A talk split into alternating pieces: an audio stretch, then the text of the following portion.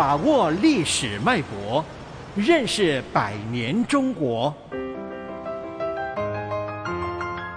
世纪长征，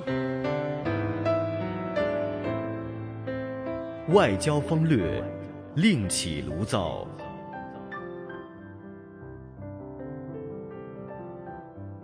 一九四八年，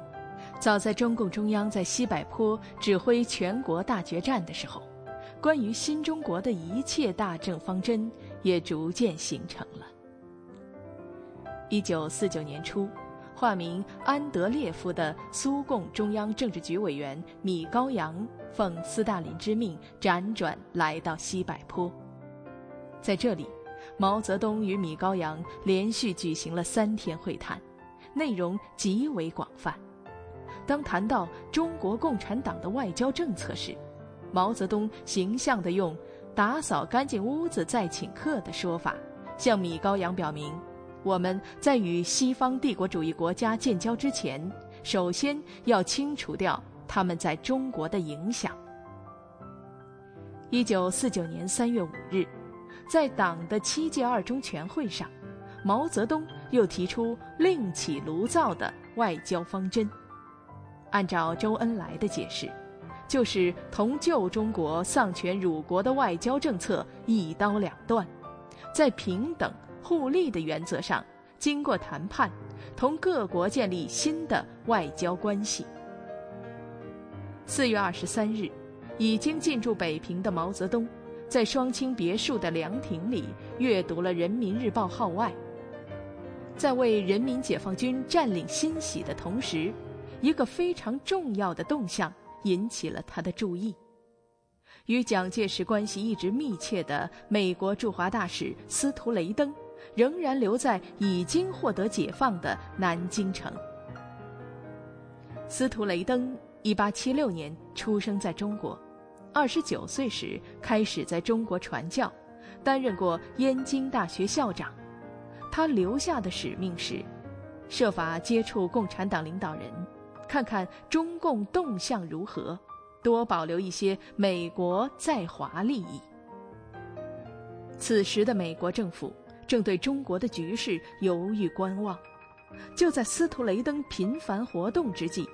由刘少奇率领的中共中央代表团已经离开北平，秘密访问苏联。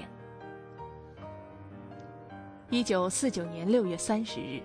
为纪念中国共产党成立二十八周年，毛泽东发表了《论人民民主专政》一文，明确提出新中国在外交上倒向以苏联为首的社会主义阵营一边，这就是后来人们熟悉的一边倒的说法。旗帜鲜明的一边倒政策。就像一枚重磅炸弹，在美国国内引起强烈反响。司徒雷登奉命离开中国。一九四九年八月五日，就在司徒雷登离开中国的第三天，美国国务院发表题为《美国与中国的关系白皮书》，公开承认扶蒋反共政策的失败。但其既定的反共立场却没有丝毫改变。毛泽东以他一贯辛辣的笔调写道：“司徒雷登走了，白皮书来了，很好，很好，这两件事都是值得庆贺的。”一九四九年八月十四日，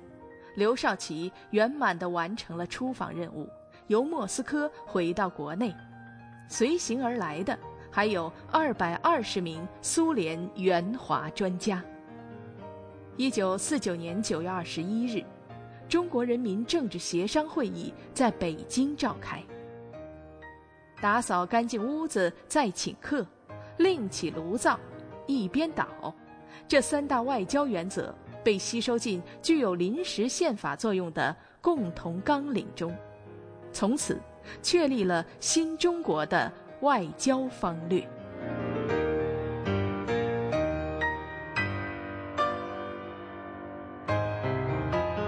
世纪长征，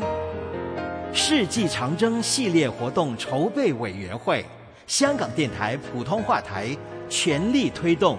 教育局全力支持。